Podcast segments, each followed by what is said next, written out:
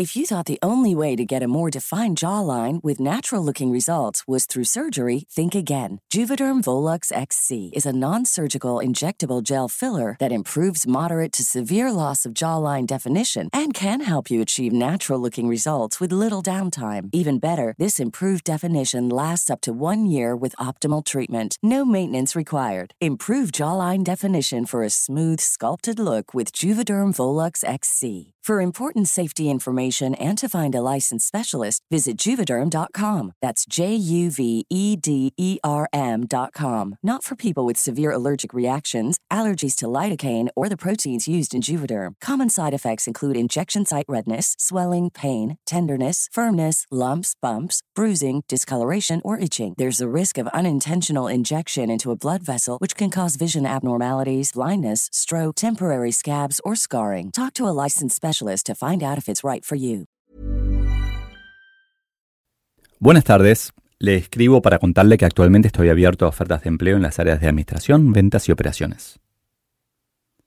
Imagino que todos recibimos muchos mensajes parecidos.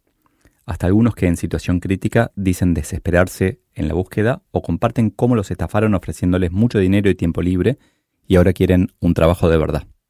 Imposible no empatizar, pero también resulta muy difícil ayudar ni cuando lideraba una empresa hubiera elegido en base a la necesidad del candidato. Una empresa no debe contratar a quien más lo necesita, sino a quien más valor le agrega. Este es el capítulo Mendigos Sociedad Anónima del libro Soy Solo. Más información en soysolo.com.ar. La ley de las consecuencias inesperadas. Un lunes de 1998, después de cenar, jugaba al póker con amigos del secundario. Como siempre perdía. Ya había aceptado que iba solamente a divertirme. Pero esa noche de mayo fue diferente. Yo estaba muy enojado con mi jefe y lo dije. Andy Freire, que me conocía desde 1983, me ofreció entonces unirme a OfficeNet, la empresa que había fundado con Santi poco tiempo antes. No le pedí trabajo, pero él sabía muy bien quién y cómo era yo. A lo largo de los años pudo entender mis aptitudes y todavía más importante, lo que no era y sabía que yo no era un quejoso, que si criticaba a mi jefe era realmente una excepción, que no estaba para nada contento. Así conseguí el trabajo más importante de mi carrera. Un momento clave de 2016 fue cuando, cuatro días antes de irme de Staples, me dieron el premio al dirigente del año de la Asociación de Dirigentes de Empresa, junto a Mirta Legrand y otros. Algo que no se vio de ese proceso es que había comenzado en marzo, en un evento en el que participé de un panel. Era el único CEO en jeans, hablé unos pocos minutos sobre cultura y valores. Al terminar, se me acercó alguien y me preguntó si podía presentarme a ese premio. Nuevamente, mostrarme generó resultados inesperados. Más proactivo había sido en 2007, cuando me ofrecí, sin que nadie me lo pidiera, para dar una charla sobre responsabilidad social empresaria en Las Vegas. Fue la oportunidad en la que me presenté frente a más personas en toda mi vida, 7000, y solo por buscar y mostrarme. A pesar de que estuve en búsqueda activa en distintas situaciones, nunca lo escribí en un mail o en LinkedIn. Simplemente lo hice. Si estás buscando, no avises. Busca. Hace un tiempo leí a alguien que, intentando conseguir trabajo, escribía, Mis ganas de trabajar y progresar son muchísimas, mi voluntad y puntualidad también, pero no, no hay nada que alcance, lamentablemente.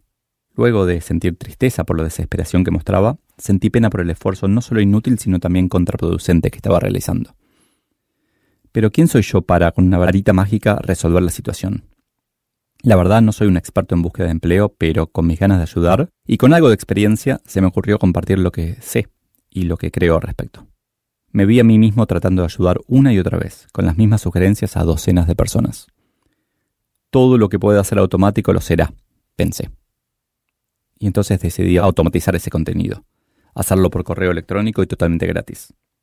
Logré al mismo tiempo ayudar a más gente de la que podría haber ayudado a mano, hasta 2017 3.500 personas, mejorar periódicamente el contenido y sacarme de encima todos los pedidos de ayuda individuales de una manera elegante y positiva. Altruismo egoísta. Me esforcé mucho en hacer un curso para gente que, en general, no podría pagarlo. ¿Eso me hace generoso, altruista? Pido cada domingo que compartan mis artículos. ¿Eso me hace egoísta? ¿Los estoy forzando a que sean generosos y altruistas? Desde mi egoísmo me esfuerzo en parecer tan generoso que al considerarme altruista deciden dejar su egoísmo de lado y compartir generosamente mis artículos. La respuesta está en una discusión que tuvimos en OfficeNet sobre responsabilidad social empresaria. Siempre fuimos buenos, siempre quisimos ayudar. Pero yo siempre sostuve que teníamos que ayudar de maneras en que, aunque fuera a larguísimo plazo, le conveniera a la empresa. Años después, en Staples lanzamos el programa Emprendedor. Apoyamos con descuentos y crédito a emprendedores. Hacíamos el bien. Apostando que crecieran y siguieran confiando en nosotros. Toda empresa grande fue pequeña primero. Y, mientras tanto, aumentábamos nuestras ventas. En un sistema capitalista, si las empresas no buscan réditos, no tratarán de ser más eficientes y eventualmente quedarán a merced de que otras las hagan fundir. En un momento histórico como el que vivimos, de cambios tan fuertes, esto se potencia. Hasta los monopolios tradicionales están amenazados. La primera responsabilidad social de una empresa es ganar dinero de manera sostenible. Entonces, si la RCE de una empresa no está alineada con sus objetivos de negocios, no podrá ser sostenida. ¿qué va a ser lo primero que se corte en casos de crisis en la empresa? Peor aún, si la crisis es de la economía, no solo se cortará esa ayuda, sino que se hará en el momento en que más se necesitaba. Prueba ácida de responsabilidad social. Si la empresa está en crisis, ¿va a mantener el nivel de ayuda o lo va a reducir? La generosidad, clave de mi modelo. En mi carrera en la Universidad de Buenos Aires dejé una materia porque era demasiado fácil. Economía 2. Cuando la cursé con el profesor más difícil, Donadini, si mal no recuerdo, tuve algunas de las discusiones más inteligentes de mi vida. Nunca me voy a olvidar cuando sostuvo que el negocio de los mendigos es brindarnos un servicio a quienes les damos plata. El servicio de sentirnos bien por ayudar. Queríamos asesinar al profesor. ¿Cómo iba a decir algo tan políticamente inaceptable? ¿Será realmente que empresas y personas nos movemos solamente por motivos tan egoístas que nos da vergüenza aceptarlo? En resumen, alguien cínico podría decir que tanto el curso como mis artículos no surgen de mi generosidad, sino de mi modelo freemium. Doy valor gratuitamente para hacerme conocido, apostando a que me quieran contratar. O bien que soy como los mendigos. Al pedirles que compartan mis artículos les brindo un servicio para que se sientan bien por ayudar. Está funcionando. Hasta un cínico me contrató. Uno de esos que le da moneda a los mendigos solamente para sentirse bien. ¿Importa? Esa noche el mendigo pudo tomar una sopa. Y yo conseguí un trabajo nuevo. Al momento de leer esto, ya hay más de 4.500 personas que hicieron el curso. Buscar trabajo es un trabajo. Y, es un motivo enorme de orgullo para mí. De hecho, pago todos los meses un servicio de mails para que sea automático y, y lleguen los... Son 12 mails en total, los 12 mails en el momento en que tienen que llegar. Y la gente sigue anotándose. La gente sigue anotándose, sigue haciéndolo. Me ha pasado muchas veces de dar una conferencia que alguien se me acerca y me diga, conseguí este trabajo que tengo por vos. Y la verdad que no tengo la menor idea de quién es, porque jamás hablé, jamás lo ayudé directamente.